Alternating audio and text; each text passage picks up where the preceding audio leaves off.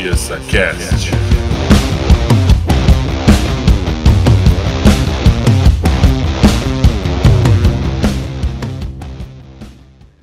E aí, galera? Aqui é o Juan Bastos, é, fundador do O Profissa e do O Profissa Cash. E hoje a nossa entrevista vai ser com professores. Então, ó, eu chamei duas convidadas aqui, a Ingrid. Olá, tudo bem? E a Patrícia. Boa noite, tudo bem?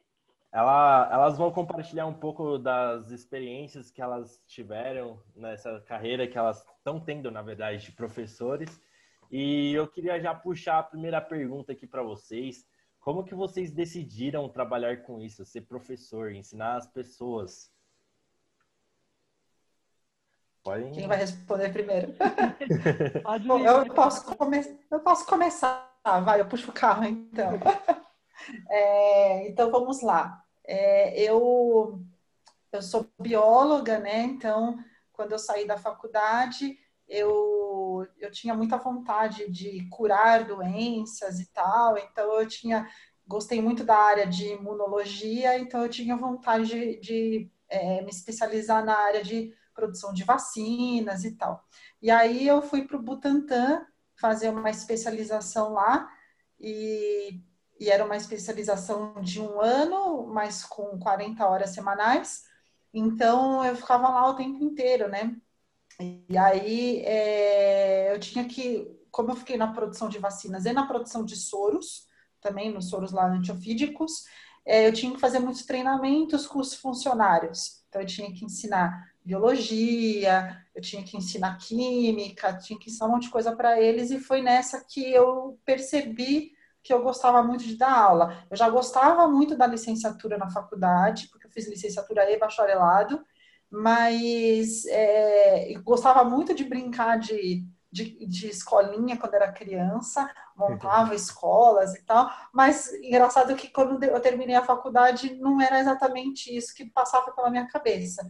E aí foi assim que eu descobri que eu queria ser professora, não queria mais seguir aquela a carreira, na verdade, que seria depois acadêmica, né, pensar no, no mestrado, no doutorado é, na, na, área lá de vacinas e acabei indo então procurar, quando acabou a especialização, depois eu fui procurar para dar aula, mas na educação básica, porque eu gostava da educação básica mesmo. Ah, legal. Patrícia, me conta um pouquinho dessa sua experiência também. Vamos lá. É, minha formação inicial é engenharia química, sou engenheira de formação. Fui fazer química pelo incentivo da professora de química do ensino médio, era meu espelho, né? Nunca me imaginei numa sala de aula. O meu objetivo também, assim como a Ingrid era na vacina, é perita criminal. Eu sempre quis trabalhar com essa área de teste, de perícia, né? Mas aí, quando eu terminei a faculdade, essa mesma professora que me incentivou a fazer química, tudo, foi convidada a trabalhar numa escola no período da noite e ela não queria mais, porque ela já estava para se aposentar, não queria trabalhar à noite, tudo. E aí ela me convidou, perguntou se eu queria, né? Eu trabalhava na indústria tarde, falei, ah, não tenho nada a perder, né? Peguei e fui, né? Então, intercalei durante uns anos a indústria e escola à noite, né? Sempre para o ensino médio. Comecei com a disciplina de química. Aí chegou um dia que eu me decepcionei com a, área da engenharia, aí, com o machismo que a gente tem aí, algumas coisas chutei o pau da barraca e fiquei só na área da educação. Aí fui ampliando aí, sempre dei aula para ensino médio, comecei com química, depois assumi matemática, física fundamental e nisso vão 22 anos aí frente à área da educação. E aí fui fazer todas as especializações que eu podia. Aí. Fiz licenciatura em química e matemática, fiz pós em, em psicopedagogia, fiz pós em gestão escolar, fiz pós em supervisão escolar né? E hoje eu estou na área acadêmica dentro da sala de aula e na coordenação pedagógica de um colégio, tanto na particular quanto na prefeitura de São Paulo. É, isso aí. Aí de paraquedas e abracei a causa. é, então vocês, já, vocês dois já passaram por muita coisa, né? E qual é a maior dificuldade que vocês tiveram, assim, durante toda essa carreira? É, tanto para ensinar para os pequenos, para os grandes, como você falou assim, ensinou para ensino médio, é, teve ensino, a Ingrid ensinou até para os funcionários da, do centro lá. Como que foi essa experiência para vocês? Quais são, foram as dificuldades que vocês tiveram? Então, é, eu comecei trabalhando numa escola é, em 2007, que foi a escola que assim que eu saí, então eu entrei no meio do ano, eu era tipo a, a, sexta professora que estava entrando naquela escola naquele ano. Meu Deus. é, e era uma escola particular, assim, né? E, e aí foi. É, é, aos poucos foram aumentando as minhas aulas, teve uma. E chegou um ano que eu tive que. Me, me, me propuseram lá dar aula de para os pequenininhos, de laboratório de ciências né? Porque eles tinham lá laboratório de ciências com os pequenininhos, que era da, ainda estava com a nomenclatura de primeira quarta série. E eu falei, ah, beleza, vamos lá, né? E mas assim, foi uma experiência que eu, assim, eu não gostei muito, não é meu perfil, né? O meu perfil também são mais dos adolescentes, porque eu dou aula para o Fundamental 2 e para o ensino médio também. Mas na época, assim, foi bem difícil, porque a gente não tem aquela formação da da pedagogia, apesar da licenciatura, né? Mas não tem, eh, não tem aquela experiência da professora, né? Uhum. Do, dos pequenos. Então, entrava no laboratório, a criança chorava porque viu o esqueleto, né? E aí tudo eles perguntavam: que é isso, que é isso, que é isso, que é isso? E aquilo para mim foi, foi bem. Foi, foi bem assim, louco. Foi uma experiência legal, mas eu já descobri que aquilo lá não, não, é, não queria trabalhar com criança pequena, não. Mas eu tive outras dificuldades também, né? De, é, assim, de trabalhar. Né, essa escola foi uma escola que me deu muita experiência, mas assim, muita experiência do que não fazer numa escola, sabe? Do, é, é, tanto na, na, na, parte administrativa da escola, como na parte pedagógica. Então, assim, foi, foi para aprender mesmo. Quando eu entrei nessa escola, fiquei três anos e meio, mas foi para aprender, assim, tudo mesmo lá de baixo. É, Bom, eu acho que é uma dificuldade, assim, que nem eu te falei, né? Como eu caí de paraquedas, e eu cheguei assim um dia na escola às seis horas da tarde, a coordenadora me deu material e falou, às sete horas começa a aula, suas falas são essas. E eu não sabia nem o que, que era nem a matéria. E ainda para ajudar o EJA, né? Eu tinha que dar aula para o EJA, né? Então eu entrei na sala assim, eu tinha 22 anos, 20 anos mais ou menos, e o pessoal tinha tudo 30, 40, 50, né? E eu falo assim, como que eu falo com essa turma, né? Como que eu, o que, que eu faço agora, né? Então essa foi a, o primeiro baque, assim, mas a hora que você, eu falo que quem dá aula assim, depois deslancha, né? E quando eu fui para uma segunda escola, que daí quando eu assumi realmente só a área da educação, eu continuei nessa noite e fui para outra durante o dia, e foi uma escola aprendiz também, porque eu fiquei oito anos nessa escola, saí, fiquei cinco fora e voltei mais um ano, né? Então, é, a minha grande dificuldade é que quando eu dava aula para o médio, né, a linguagem é outra, né? Você falar com os adolescentes do ensino médio é de um jeito. E aí, quando eu assumi a aula dos sextos anos, sexto, sétimo, oitavo em matemática, eu lembro que era dois andares na escola, então o médio era em cima e o fundamental era embaixo, e eu descia as escadas contando até dez, respirando. porque com o sexto ano eu não podia falar sente e fica quieto, que nem eu falava com o meu terceiro ensino médio, com o meu primeiro ensino médio, né? Porque senão eles iam sair chorando para a mãe, porque a professora tinha gritado com eles. E eu tenho um tom de voz muito alto, então qualquer jeito que eu falava já parecia para o sexto ano que eu estava gritando. E eu sou bem alta também, então eles eram tudo uns toquinhos, né? Mas eu, eu lembro que eu descia respirando, porque eu falava que a linguagem tinha que ser outra. E eu dei aula para o Fundamental 1 também, eu dei aula de espanhol durante seis meses nessa mesma escola a professora pediu conta, não tinha quem assumisse, aquela correria, encaixa, encaixa, encaixamos, né? E aí era outra linguagem ainda, era isso que a Ingrid falou, né? Porque o fulano me bateu, porque o ciclano perde, pegou meu lápis, porque minha a borracha caiu e eu não tinha paciência, não tenho até hoje para muita coisa, porque aquilo que eu falei, né? No ensino médio você senta aí, fica quieto e não enche, né? E para o fundamental você não pode falar assim, né? Mas eu acho que dificuldade, assim, é, a gente tem até hoje não no sentido agora de entrar e dominar o seu conteúdo, né? Mas a gente tem dificuldades, por exemplo, eu tenho os 20 anos que eu tenho aí, 20 tantos é na rede particular, mas faz três anos que eu estou na Prefeitura Municipal de São Paulo. Então, a gente vê realidades diferentes, né?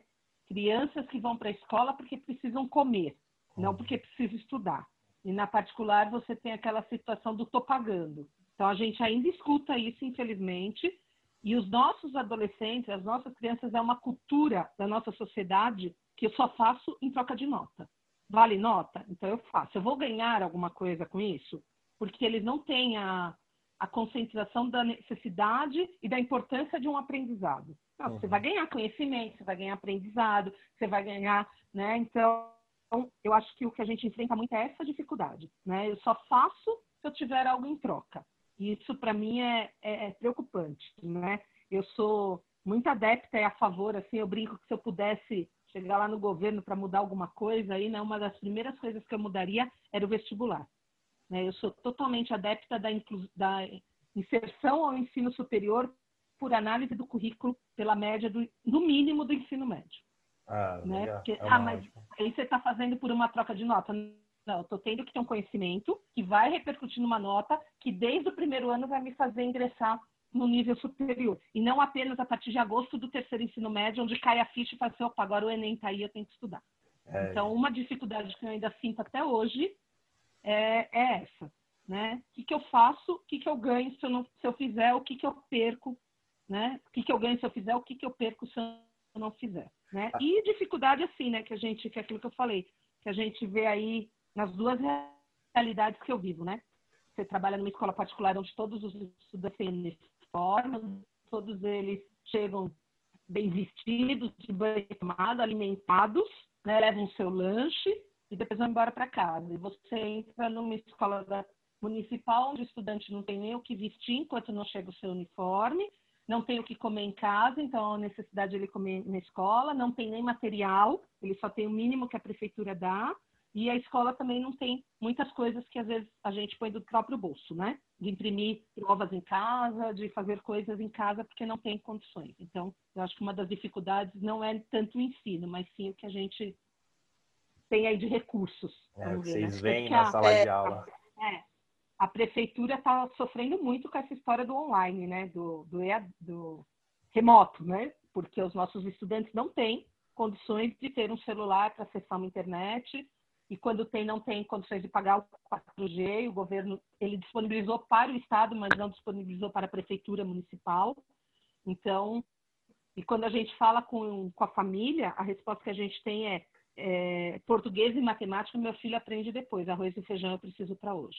Então, é exatamente. É, são dificuldades fora da área da educação que a gente enfrenta que interfere na área da educação. Né? E como que a criança aprende com fome, como que a criança aprende quando não consegue se concentrar. Então, eu, eu percebo muito essa dificuldade.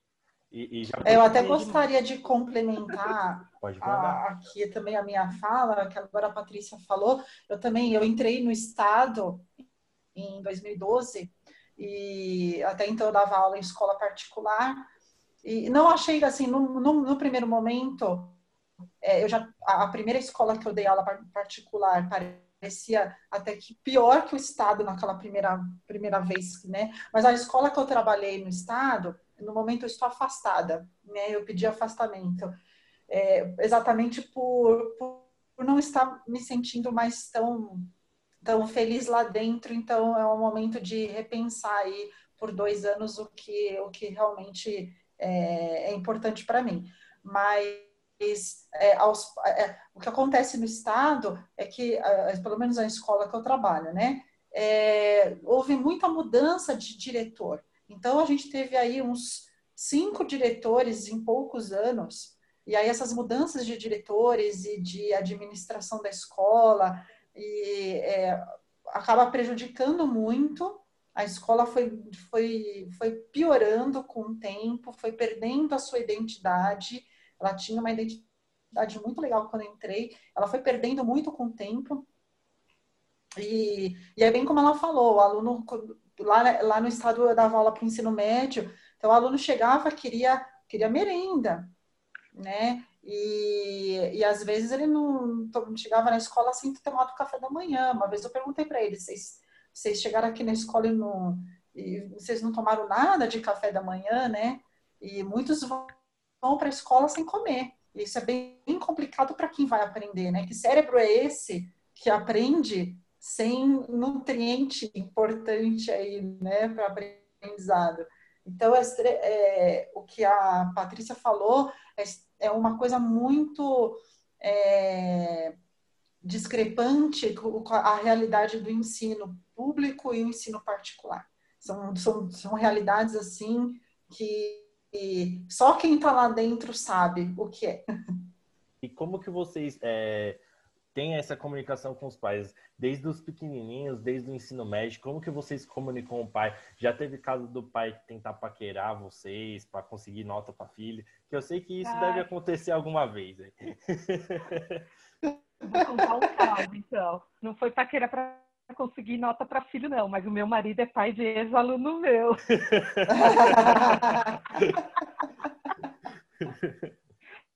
Não foi para conseguir nota, não, mas eu conheci meu marido numa reunião de pais. Olha só! É. Essa história é interessante. É, foi em reunião de pais. Eu dava aula para a filha dele. E aí a gente se conheceu em reunião de pais, começou a se conversar tudo e estamos casados há quase 15 anos. Nossa, aí é legal. Nossa. É uma experiência, é, é um amor assim, ó, que o seu, é... a profissão trouxe, né? É, é verdade. Mas é assim, né? Para ganhar nota, essas coisas, nessa parte, não. Mas ameaças de do tipo não para mim, eu não presenciei não comigo, mas a gente já teve uma, com professores, principalmente na prefeitura, né? Que o professor, por um motivo, o menino pediu para ir ao banheiro, o professor não deixou, mas o professor, a professora, desculpa, ela não sabia que o menino tinha problema urinário. O pai ainda não havia informado a escola.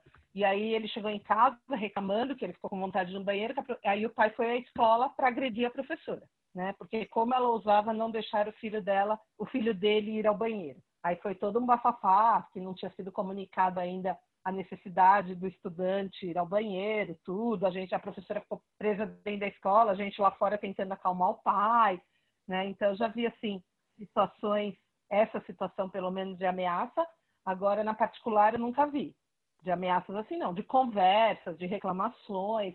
É, eu costumo falar que filha um em casa é outro na escola porque eu tenho um que estuda na escola que eu trabalho e não vem falar para mim que é santo porque não é, né? E ele leva para casa o que ele quer.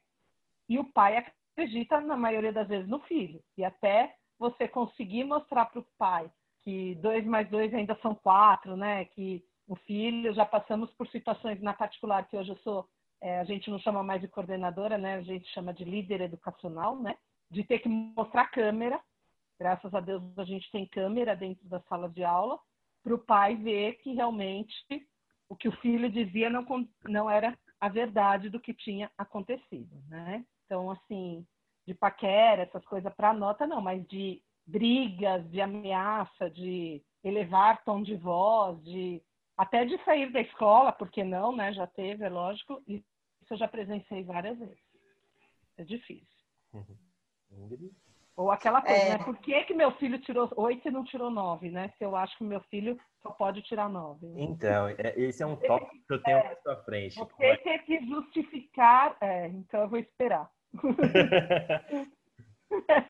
Vamos lá, Ingrid. É, eu, eu também já, assim, eu nunca tive muitas ameaças, né? Mas também já teve, assim, de pais na reunião do Estado, a aluna não foi bem na, na prova, a mãe chega na sala e fala por que, que ela tirou essa nota, ela nem conversou com a filha, né, para saber por que, que a menina, por que, que ela não foi bem e tal, mas já chegou na porta, já falando, eu quero falar, quero saber quem é a professora Ingrid, assim, né, então... É, e aí, de vez em quando, você tem que abaixar a bola do pai para poder né, a, melhorar ali a coisa, porque às vezes eles chegam lá com as 50 pedras na mão, depois eles melhoram, né? Mas. E assim, é, na escola particular atual que eu trabalho, a gente não tem tanto contato com os pais, porque é uma escola muito grande e a gente é mais com os orientadores, que os pais têm contato e tal, né? Mas nas outras escolas que eu trabalhei, que eram escolas menores, a gente tinha reuniões e aí tinha pai que era super de boa, né, entendia. Agora tem, tinha, tinha pais que eram complicados.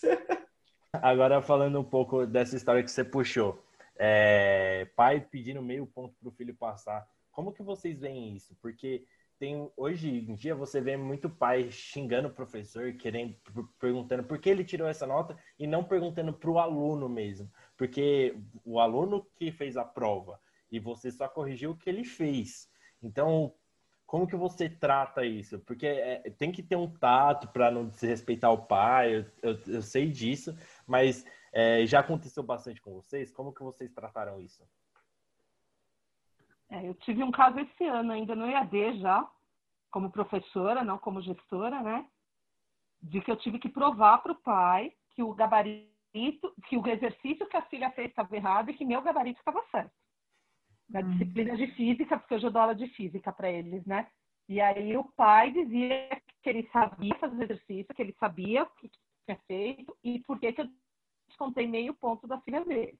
Então, aí é aquilo que a gente falou, né? Todo jogo de cintura, todo taco, você não pode chegar para o pai e falar, você está errado, né? Não, pai, ó, vamos ver se por esse ângulo não é melhor, talvez você tenha se equivocado, né, nessa parte, né? Vamos pensar, vamos trabalhar junto, daí você consegue ir conquistando, né? E momentos assim de questionamento de nota de boletim tem. É aquilo que eu ia falar há pouco, né? Eu acho um absurdo você ter que provar o seu trabalho. Mas, infelizmente, uma carreira que tem que provar o seu trabalho e a sua palavra é professor. A nossa palavra não vale nada. Né? E eu já tive casos assim, o ano retrasado, é o ano, o ano retrasado isso, da estudante está praticamente retida e faltando assim a semana da recuperação final, a mãe achou um laudo. É outro caso que a gente tem. A mãe achou um laudo de um problema psicológico que ela tinha, e aí ela não podia ser reprovada porque ela tem laudo, e a escola, durante o ano inteiro, não trabalhou com essa estudante da maneira que ela deveria ter sido atendida devido ao laudo que apareceu em dezembro. E realmente não pode. A diretoria de ensino bloqueia. Você tem que estar. Tá, é isso que eu falo, né? Você tem que provar tudo que você fez o ano inteiro. No ano passado nós tivemos um outro caso que nós não pudemos reter também, porque nós não conseguimos provar que de, trabalhamos com esse estudante com recuperações contínuas. E como que a gente, no caso onde eu estou, trabalha com recuperação contínua? Pelo Classroom, pelo Google Sala de Aula, né? Tem a plataforma. Estava tudo ali. A gente tem a plataforma do material didático e a plataforma do Google Sala de Aula. Mas a supervisora de ensino disse que aquilo não era prova que você ter mandado um monte de atividade ali não era. Tinha que estar tudo registrado em diário, tinha que estar tudo registrado em, em documento, em atendimento à mão. Então, passa de ano porque não estou com paciência nem tempo para fazer tudo isso. Então, o que eu penso assim, não é o pai, o pai questionar é uma coisa, você querer saber por que, que seu filho tirou aquela nota é uma coisa. Agora, você querer dizer que o professor está errado, o professor não fez, ou a culpa é do professor, isso que me decepciona dentro da área da educação, né? Porque o pai não, não aceita que o filho não é, é não é sempre 100%, né? Que ele também tem defeitos, que ele também tem falhas e que ele também precisa superar essas dificuldades. Principalmente, não sei se a Ingrid tem essa opinião, o primeiro ensino médio. Os seis primeiros meses da turma de primeiro ensino médio é o terror. É, é é, é, é eu falo, uma nota eu falo razoável. É o sexto ano do ensino médio.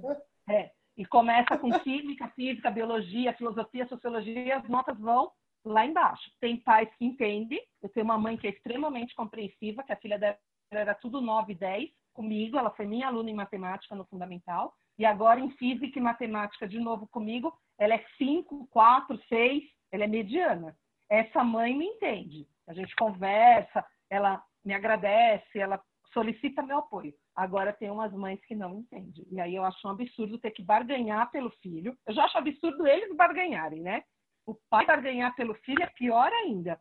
E a gente tem que provar que a gente que está certo, que a gente que faz, ou que a gente. Isso para mim é decepcionante, infelizmente. Mas eu não vejo, eu vejo a culpa dessa geração mimimi e dos pais que são mimimi. Para mim tem muito pai, a gente fala da geração mimimi da adolescente, mas os pais é que são o mimimi desses adolescentes, né? Porque eu brinco, eu falo para o meu ensino médio, quando eles reclamam de alguma coisa, ah, mas tem duas provas no mesmo dia, tem três trabalhos. Eu falo assim, então, quando vocês forem para a universidade, trabalhar de dia e estudar à noite, vocês vão atrás do reitor da universidade ou do diretor, que vocês não vão saber nem quem é, e fala para ele que você tem prova e trabalho, mas você tem que trabalhar o dia inteiro, que você não pode entregar naquele dia, entrega para trás, vamos ver se está certo. Ah, mas agora, não, agora não, vocês têm que, que aprender para a vida já, né? É. Então é bem, bem isso. É, eu, eu, já tive assim, no estado, era um professor do lado da escola que eu trabalhava, tinha um filho no primeiro ano do ensino médio e o filho dele não ia para a escola de jeito nenhum. E chegou no final do ano, ele queria que o filho dele passasse, ele arrumou um laudo também, no mesmo caso que a Patrícia falou. Arrumou um laudo do menino e queria um trabalho, uns trabalhos para repor, que no estado tem negócio da reposição de faltas, que eu acho assim um horror, principalmente que, né, eu não sei se na prefeitura também tem isso, mas a reposição de faltas aí que eu não, eu não concordo, mas é, enfim, foi uma briga. É, tá. Legal, legal, legal. E é, já puxando, eu tô puxando os assuntos negativos agora, porque eu, quero terminar o podcast com o astral lá em cima, tá? Agora eu, eu, eu tô deixando a parte um pouco mais complicada agora. Tipo, já aconteceu com vocês que a gente vê hoje em dia notícias, vídeos na internet de alunos tentando bater em professor, agredindo verbalmente.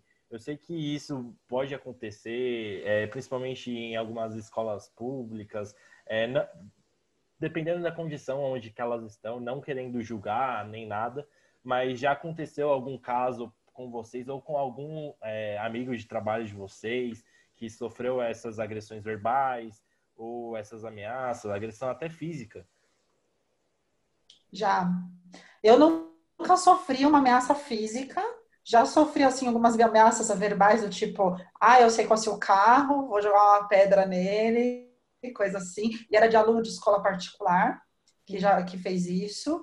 No estado também teve aluno que é, já, já falou até que paga o salário é, do estado, essa foi engraçada. É, assim, mas é, eu, eu sempre, eu, como eu sou uma professora bem rigorosa, assim, então, assim, os, é, alguns têm até medo de fazer algumas coisas, porque é, eles me acham meio com uma cara de brava. Então, assim, para o cara fazer isso, porque ele tá. Ele, ele, ele, ele gosta de. Ele quer peitar, mas já, já tive alunos, aluno que peitou, aluno de nono ano que peitou e fez assim, sabe? Que, que é que está falando comigo, coisa assim, sabe? Então sim. é complicado. Já teve sim.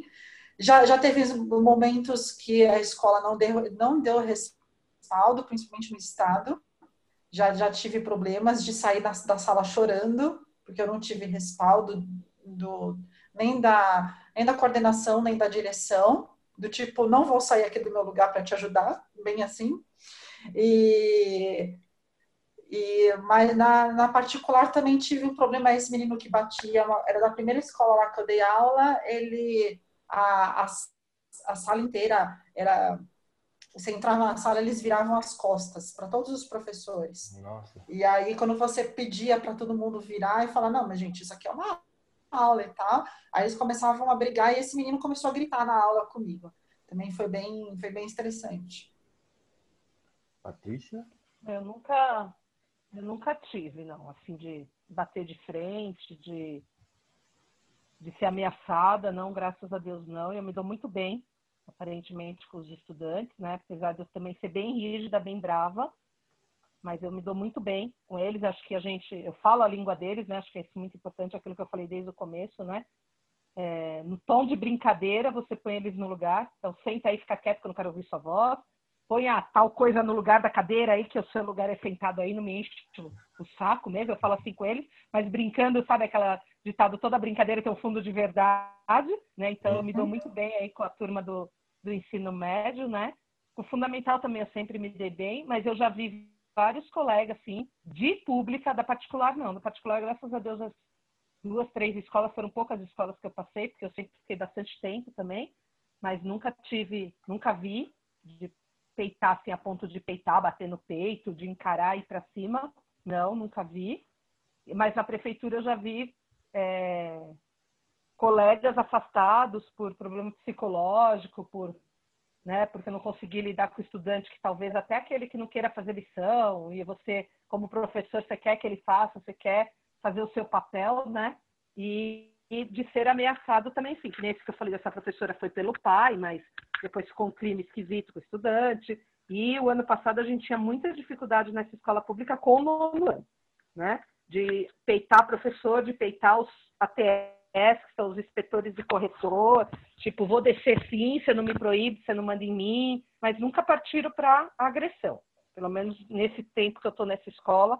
Mas também eu acho que tem muito a ver com a postura da direção e da gestão, que nem a Ingrid falou. Né? A gente tem aí na prefeitura duas assistentes de direção que é só aparecer na porta e dar o primeiro berro que você não vê mais ninguém no corredor. né? Então, acho que também depende muito disso. Né? Você fala, vai para a sala da diretora, às vezes é para elogiar e eles já vão quietinho. Então, eu acho que vai muito também de quem está por trás, né?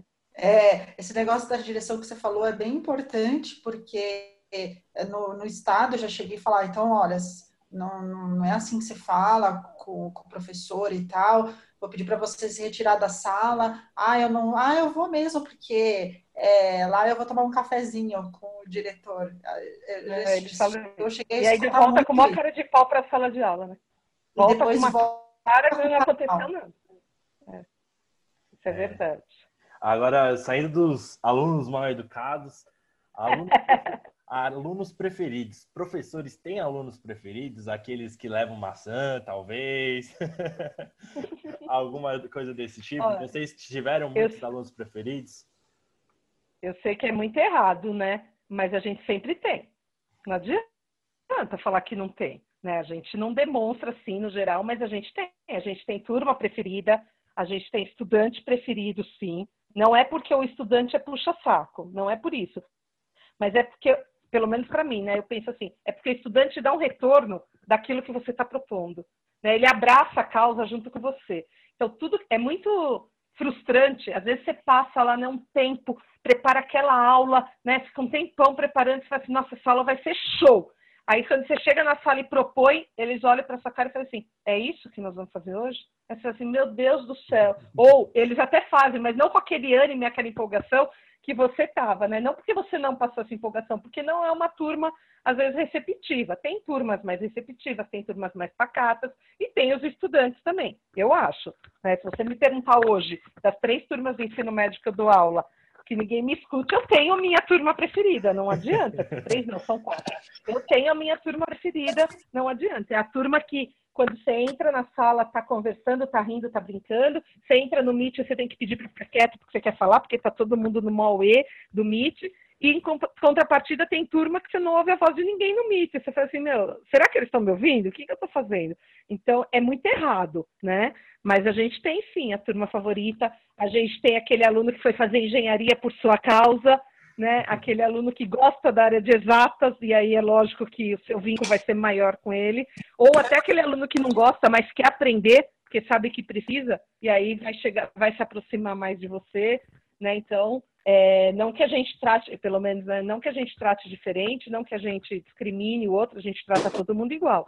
Mas se a gente tiver que escolher quem você levaria, eu brinco, né? Tem uns alunos que eu falo assim, esse eu levaria para minha casa, esse é o filho que eu adotaria. Eu tenho um aluno de ensino médio que é simplesmente assim, ele é de inclusão, ele tem um monte de problema, mas ele é a pessoa. Eu dei aula para ele no oitavo, agora ele está no primeiro médio de novo comigo. Ele é um adolescente extremamente carinhoso, educado, tenta aprender, né, no limite dele. E aí eu brinco com ele, falo assim, quando eu crescer eu vou casar com você, né? Você pode esperar que com você eu caso, né? Então é, é muito, talvez até errado a gente falar isso, mas tem sim. Tem aquele que a gente cria mais vínculo, tem aquele que te dá mais liberdade. Né? Eu tenho muito contato com ex-alunos até hoje, de escolas, tanto da onde eu estou agora, quanto de escolas que já foram, que já são formados na universidade, e a gente tem contato até hoje. É muito bom isso. É, é na verdade, assim, não seria assim, aquele assim, o aluno preferido, né? mas é o que ela falou, a gente acaba criando muito vínculo com, com a turma. Eu tive turmas que quando acabou o ano, assim, eu chorava, chorava, sabe? Eu choro é... todo ano.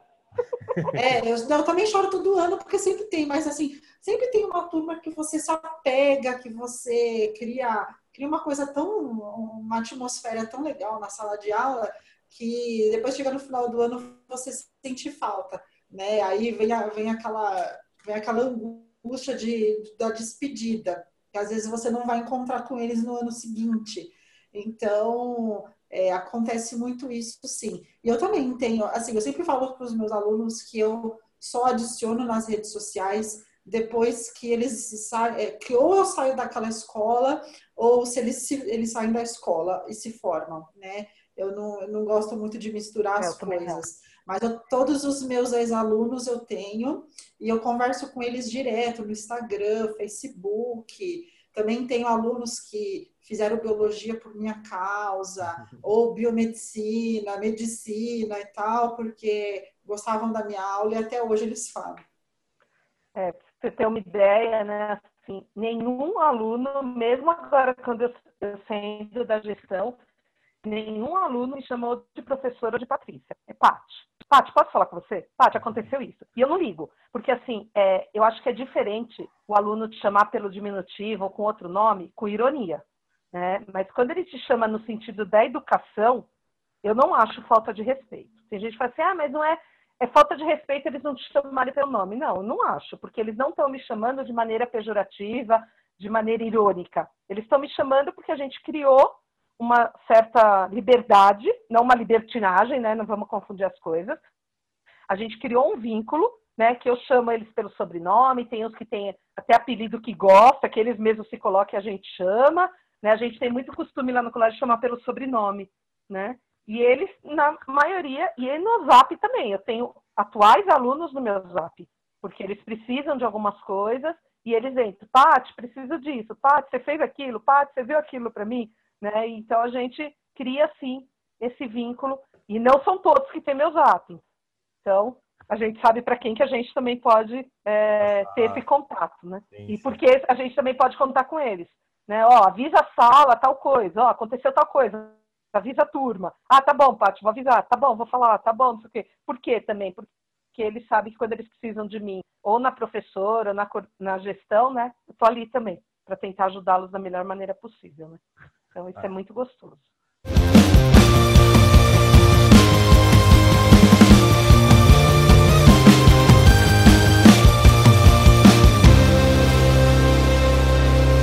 Então tá, a gente já falou de alunos mais educados, preferidos e tal. Agora eu queria conversar com vocês. A, a, acabou de entrar agora a professora Lilia. Ela foi minha professora de história é, no colégio que eu estudava. É, dá um alô aí, professora. Oi, gente, boa noite. Faz tempo, né, Juan? Sim, sim. E eu já queria puxar esse gancho aqui. Professora, você tem algum. Não entrega idade, não entrega idade. É, não, é, melhor não comentar tanto assim. eu queria saber se você tem alguma história legal ou emocionante que você já passou em sala de aula.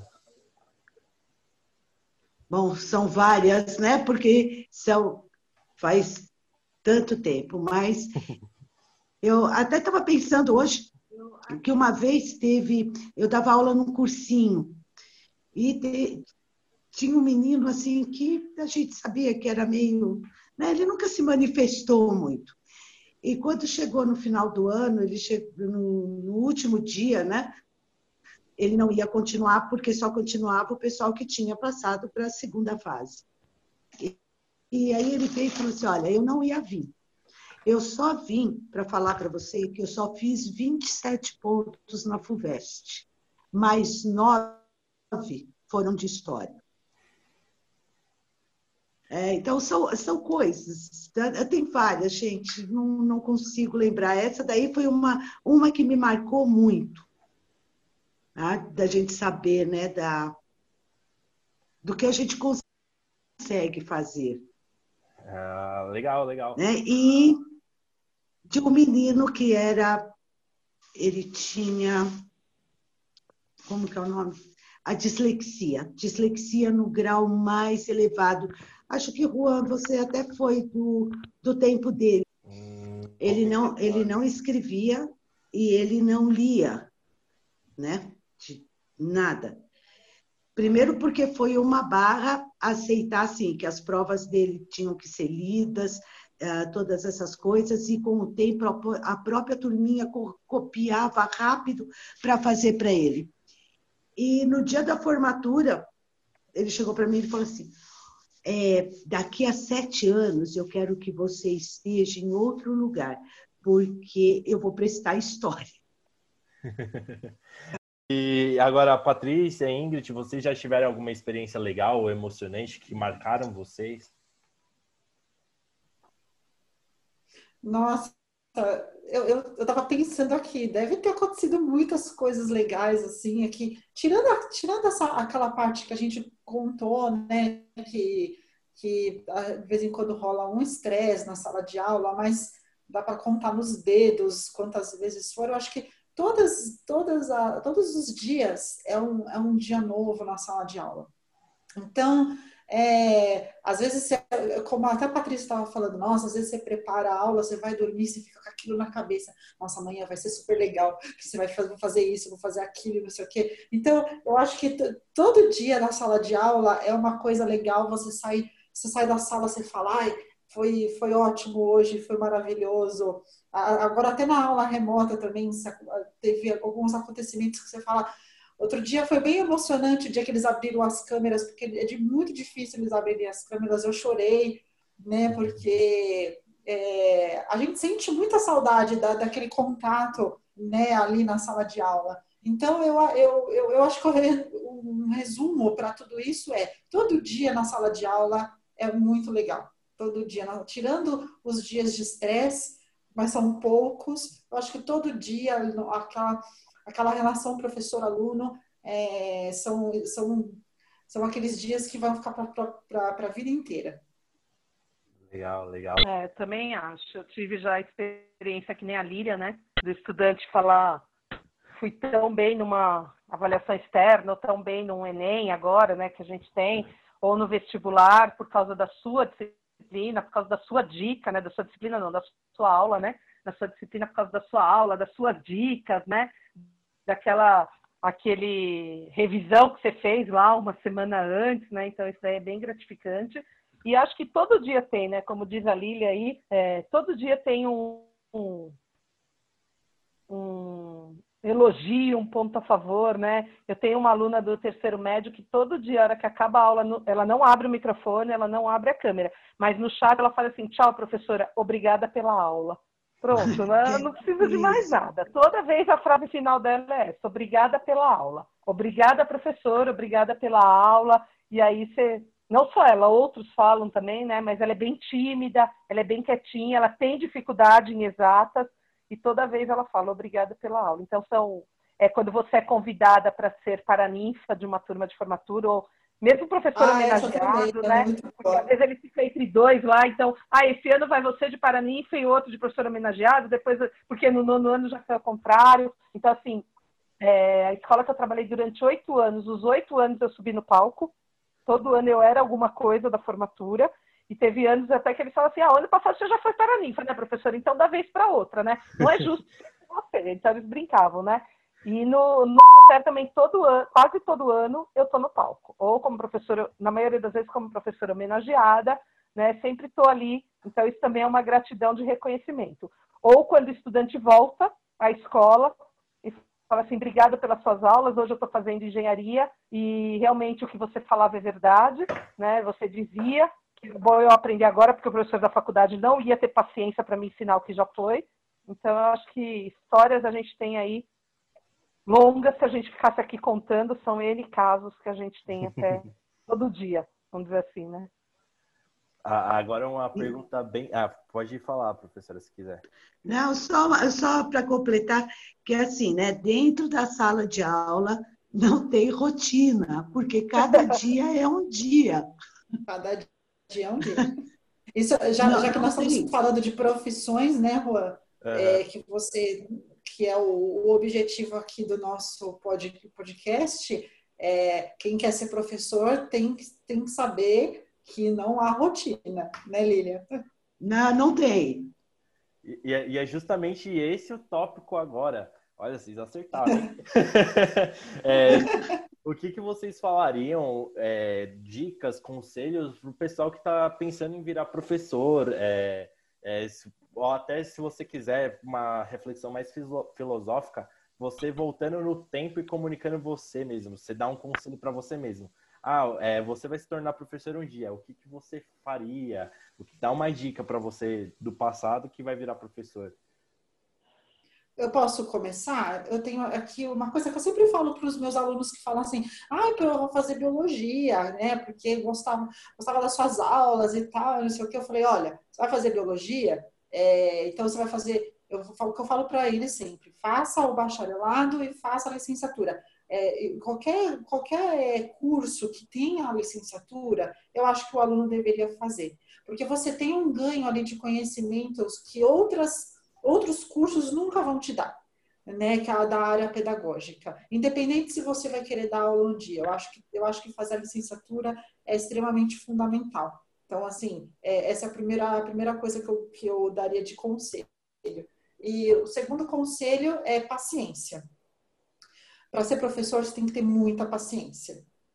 E, e assim, a, nossa, mas eu, eu eu não tenho paciência nenhuma, eu tenho pavio curto e tal, mas você vai, aos poucos você vai aprendendo a ter a paciência, você tem que gostar de trabalhar com pessoas, você tem que aprender, você tem que gostar de trabalhar com público, porque você vai ter um monte de aluno ali na sua, na sua sala, e, e, e dependendo da escola, principalmente se a escola for particular, gente, é, muitas escolas consideram ali aquele aluno também como cliente, né? Então, você está trabalhando ali com um público, então essa, você tem que saber gostar aí de, de, de pessoas. E a outra coisa que eu, assim, o que a pessoa precisa saber é que o professor não tem só o trabalho lá na escola, o professor tem trabalho em casa, né? Então, assim, ah, mas eu quero ter a, as, é, chegar, na, chegar em casa e não fazer nada, ou eu quero lá de final de semana, às vezes, não fazer nada. Nem sempre isso vai acontecer. Então, é uma coisa que a pessoa precisa saber que professor leva a lição de casa para casa e às vezes não dá para ter final de semana, às vezes não dá para ter alguns, algumas noites. Então, tem que saber como é que é como é que como é que funciona a coisa. Melhor falar agora do que do que do que a pessoa depois quebrar a cara, né? acho que eu acho que tem que tem que ir por esse caminho. Lília, Patrícia. É, eu acho que também, é, puxando a Ingrid, aí a primeira coisa que eu ia falar para a pessoa, ter muita paciência, né? Uma coisa que a gente tem que ter, não importa a faixa etária que a gente vai trabalhar, seja educação infantil, que acho que tem que ter mais ainda, né? é, ter muito jogo de cintura, porque você tem que lidar com chefia, com coordenação, com direção, com, com os alunos, com os pais, né? trabalhar em público realmente, que a Ingrid falou, é, ter papas na língua, né? Acho que essa é a palavra, porque você não vai poder falar o que você quer, o que você pensa, então ter muita paciência e calma antes de falar, antes de sair falando, né? É, aceitar certas coisas que você não pode mudar, porque a direção ou a gestão ou o dono da escola acha que aquele jeito é certo, e se você não estiver feliz, você pega sua mala e vai embora. Uhum. Né? Como diz a dona Cristina lá pra gente, estamos no barco aí navegando, e quem não quis remar no nosso barco, pulou fora. E quem quis remar está hoje chegando em algumas coisas que há quatro, cinco anos a Lilian está aí para me ajudar, e a gente achava que era ideologia. Né? Onde é, essa mulher vai nos levar, né, Lilian? Onde essa Sim. mulher vai nos levar? E hoje, com essa pandemia, a gente descobriu que ela nos levou para o lugar certo. Porque eu falo para ela hoje, né? Tudo que a gente sofreu gradativamente, hoje a gente está colhendo os frutos, né? De não ter precisado parar para preparar professor, a gente saiu da sala de aula para a pandemia no online direto, né? Então, é, tenha jogo de cintura, saiba ter paciência, ou confia no lugar que você está ou cai fora, né, é um direito seu. Mas uma coisa que eu daria de conselho é nunca dois conselhos que eu acho fundamental, pelo menos para mim. Nunca pare de estudar. Não é porque você fez a primeira graduação que você vai parar. Então é o que eu falo. Eu conto a minha história para meus alunos, né? Eu fiz a graduação, eu fiz a licenciatura, a primeira licenciatura, fiz três pós, eu fiz outra licenciatura, depois eu fiz outra graduação em pedagogia E outro dia eu falei pro meu marido que já faz um, dois anos que eu tô parada e chega de parar, de ficar parada, né? Nesses dois, dois anos não, um ano e meio. Fiz vários cursos, tudo que era curso que a prefeitura oferece, eu faço. Hoje eu acabei de me inscrever no curso de Libras. Vamos fazer, tá lá, tá aberta a inscrição, fui lá e fiz a inscrição. Então eu tenho assim, não só porque a prefeitura me dá a possibilidade da evolução carreira, né? Mas sim por causa do meu conhecimento. Então, o ano passado acho que toda semana eu tinha duas, três noites de curso. Eu ia direto porque eu acho que conhecimento nunca é demais. É, não tenha medo de errar. Quando eu falo medo de errar é na escolha da profissão, eu sou um exemplo disso. Porque quando eu saí da área da engenharia e fui ser só professora, quando eu realmente abandonei a indústria, eu fui muito criticada, inclusive por familiares. Onde já se viu você pegar um diploma de engenheiro e jogar na gaveta e simplesmente ser uma professora? Por que é. simplesmente é. ser uma professora? É. Por que simplesmente ser uma professora? Tem tanto engenheiro vendendo pastel na feira? Quem garante que se eu tivesse na área de engenharia eu estaria bem? E assim, tanto profissionalmente quanto financeiramente, eu não estou reclamando hoje. Eu trabalho o dia inteiro. Eu entro no Sotera às sete da manhã, eu saio da prefeitura às seis e meia da tarde. Eu vou direto, não tenho horário de almoço. Mas eu não posso reclamar de tudo que eu conquistei até agora sendo professora. Quem me garante que sendo uma engenheira trabalhando lá oito horas por dia dentro de uma fábrica ou de um laboratório, que era meu sonho, eu ia fechar a gaveta na sexta-feira, eu ia estar tão feliz ou tão é, realizada que nem eu estou hoje. Então não tenha medo de de repente entrar numa área, não ser o que você quer e tentar mudar, tá? Então eu acho que são duas coisas que eu falaria. Não tenha medo de errar e não deixe nunca de estudar. Siga seu sonho, né? Porque eu falo para meus alunos assim, ó, é, dinheiro, é, não, porque eu vou fazer tal coisa porque dá dinheiro, né? Se você não faz porque você gosta, não vai dar dinheiro. E se você faz o que você gosta, você vai se ampliando, você vai subindo e isso, talvez, não só o financeiro, financeiro não é tudo. Né? A realização pessoal é muito grande. Hoje eu me sinto, assim, extremamente realizada. Com seis anos de colégio, estando no cargo que eu estou, com a responsabilidade que eu tenho e com a confiança que eu tenho da direção da escola. Então, eu conquistei meu caminho. Então, conquiste seu espaço também e não pise em cima de ninguém para fazer isso. Não é, por, não é, sabe, não suba pisando na cabeça de ninguém. Mostre o seu talento que você vai ser reconhecido. Sempre tem alguém olhando. Então, eu acho que são coisas bem importantes. Com certeza.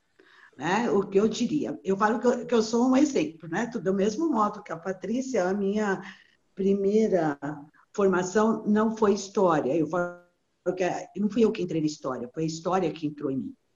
É, sou... Mas foi verdade, né? Porque eu fiz psicologia e é uma coisa que eu falo. Se você não se apaixona, pode largar. Né? Eu sempre gostei, mas nunca foi uma coisa que me apaixonou. Né? Eu gostava, gostava, eu ia. E, de repente, num ano, eu fui jogada dentro da sala de aula, porque não tinha professor de história. Então, o diretor chegou para mim e falou: Olha, você entra, eu assino as aulas. Ele falou: Porque nós estamos no mês de março e não tem professor. E quando eu entrei dentro da sala de aula, foi que eu percebi que o mundo dentro da sala de aula é muito, diferente né, do que se estuda na pedagogia, se estuda na psicologia, que a minha formação né, já era de alguma forma, né, a minha especialização era psicologia educacional, mas é outra coisa. Né? E calhou daquele ano, no começo, no, no final do ano, no começo do ano, a PUC abrir o curso de história para quem tinha nível universitário, então não precisava de vestibular. Aí eu fui fazer história e aí sim eu me apaixonei. De vez em quando eu brincava, eu falava, gente, no tempo da psicologia eu era feliz e não sabia.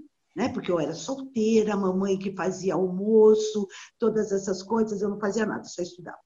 Né? Na, na história, eu tinha uma filha adolescente de 14 anos, estava grávida com uma gravidez de alto risco, né?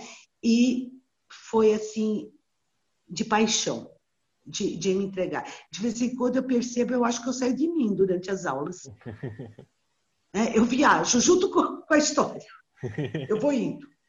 Mas tem que gostar, é uma coisa que tem que gostar muito, porque tem que ter muita paciência, tem que porque nós lidamos, como a Patrícia falou, com várias forças, não são só os alunos, né? São os pais, é a coordenação, é a direção, né? Tem a nossa família também, essa coisa de não ter, às vezes, final de semana, não tem mesmo. Né? Por mais que você se programe, muito difícil você ter um final de semana completo para você a não ser em tempo de férias. É, e não é aquela coisa, ah, eu gosto de criança, eu tenho uma priminha, eu me dou muito bem com ela. Ela adora ficar comigo. Não, porque dentro da sala de aula você vai ter a priminha e mais 30 não priminhas para enfrentar. Sim, sim. É. Mas é maravilhoso. É maravilhoso. Eu pelo menos acho. eu também acho, eu também, eu, eu, às vezes até falo, eu não me vejo fazendo outra coisa. Ah, show de bola. eu amo bola. muito essa profissão. Legal. Ó, agora a pergunta final, que eu acho que é uma parte reflexiva para vocês, né? É, que eu, eu, tenho esse, esse ar de terapeuta meio, meio fora da caixinha e eu queria perguntar para vocês o, o, com todo esse tempo assim é, que vocês tiveram, passando os seus conhecimentos para novos estudantes, formando novos profissionais, é, o legado de vocês. O que, que vocês acham do que vocês é, construíram e o que vocês estão buscando mais? Porque a carreira de vocês ainda tem bastante tempo, né? então, eu queria saber sobre o legado que vocês querem deixar, o legado que vocês já estão deixando o que, que vocês acham, assim, que vocês estão passando para todas as pessoas que passam pela vida de vocês como alunos? Bem reflexivo essa. É, essa, essa é pesada, né? Eu acho é. assim, deixa eu ver se eu consigo já, já responder. Na verdade, eu acho que eu já estou deixando um legado. Né? A partir do momento que a gente tem estudantes que voltam para te agradecer, estudantes que foram fazer determinados cursos, ou porque você é formada naquilo, até por sua indicação, não precisa ser necessariamente estudantes que foram fazer engenharia, né? Mas estudantes que foram fazer outros cursos porque você falou o que, que aquilo era de importante, o que, que aquilo ia trazer lá, ou até sinalizou que ele tinha perfil para aquilo e ele ainda não tinha percebido. Então, acho que esse é um legado que eu já estou deixando. Afinal, são vinte e tantos anos aí já acho que bastante gente já seguiu, né? O legado de exemplo como pessoa, como diz a Lília, né? Como ser humano mesmo, né? De mostrar que a gente tem que lutar todo dia, que a gente tem que trabalhar, que a gente não pode esperar as coisas caírem do céu. Então, legado como professora, legado como ser humano. E ainda quero ter uns anos aí pela frente, sim, porque não, né? Para ter outros legados, né? Eu acho que é, conhecimento, a gente trabalha muito, né? A Lilian está aí comigo, a Lilian é professora de socioemocional, acho que ela tem mais ênfase. Ela fala que ela é psicóloga hoje, que ela, a primeira formação dela é psicóloga, ela virou professora de história, mas ela usa a psicologia dela e muito, né? E acho que todo professor tem um pouco de psicologia, né?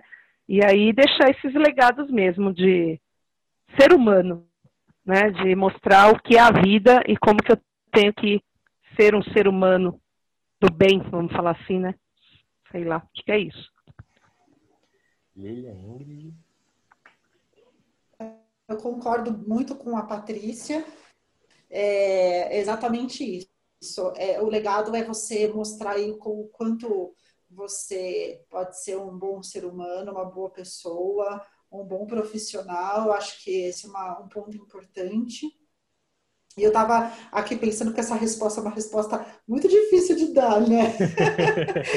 Sim, com Mas eu acho, eu acho que é, pensando na, na, parte de aprendizado, né? Já que o aluno vai um dia sair da escola e vai ser alguém na vida e tal, que ele nunca, ele nunca esqueça né, o que ele aprendeu na escola, tanto de, de conteúdo quanto é, da convivência com os colegas e tal. E que ele use esses, esses principalmente os conhecimentos que ele adquiriu ao longo dos anos na escola, para poder construir a, a vida dele construir a vida profissional, construir, é, poder é, solucionar os problemas que ele pode ter aí no dia a dia. E não simplesmente, porque às vezes né, falar, ah, eu aprendi aquilo, mas eu não lembro mais. Eu acho isso, eu, eu acho que isso não, não, não deveria acontecer. Eu acho que o legado de um, de um professor é do tipo, nossa, eu aprendi aquilo, isso aí na aula daquela professora lá, ou daquele professor lá, eu lembro que ele explicou tal coisa, então deve ser isso, isso, isso, é fazer essas conexões aí. Eu acho que esse é um dos, dos legados também que a gente deve, que, que os alunos deveriam, é, a gente deveria deixar para os alunos, né? Legal, legal. Eu acho que é isso. Lilian? Ah, eu concordo com a Ingrid e com a Patrícia, eu não vou nem falar muito, né? porque eu acho que o, que o legado que a gente deixa, a Ingrid eu não conheço, mas só pelo modo dela falar, tenho certeza, é passar essa seriedade na educação. Eles sabem muito bem, desde pequenininhos, quem é aquele professor que passa seriedade realmente, que ensina, né? Claro que eles preferem o que não ensinam. Em, determinado, em determinados momentos, eles, eles, mas eles sabem. Né? É, com o tempo, eles começam a distinguir essa seriedade. E o, o que eu sempre falo para eles, né? para mim, educação é, um, é muito sério. É, uma, é, é alguma coisa muito séria. Nós temos uma responsabilidade muito grande nas mãos né? para brincar com a educação. Nós podemos até brincar dentro da sala de aula, mas sim. brincar com a educação, não. Sim, sim.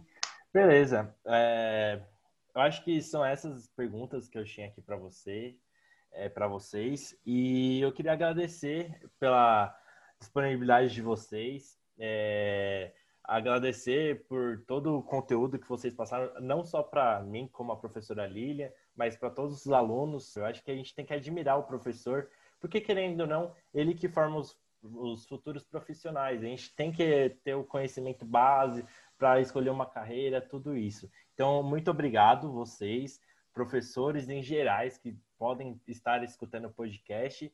E obrigado pela participação de vocês também. E é isso. Muito obrigado e tchau, tchau, galera.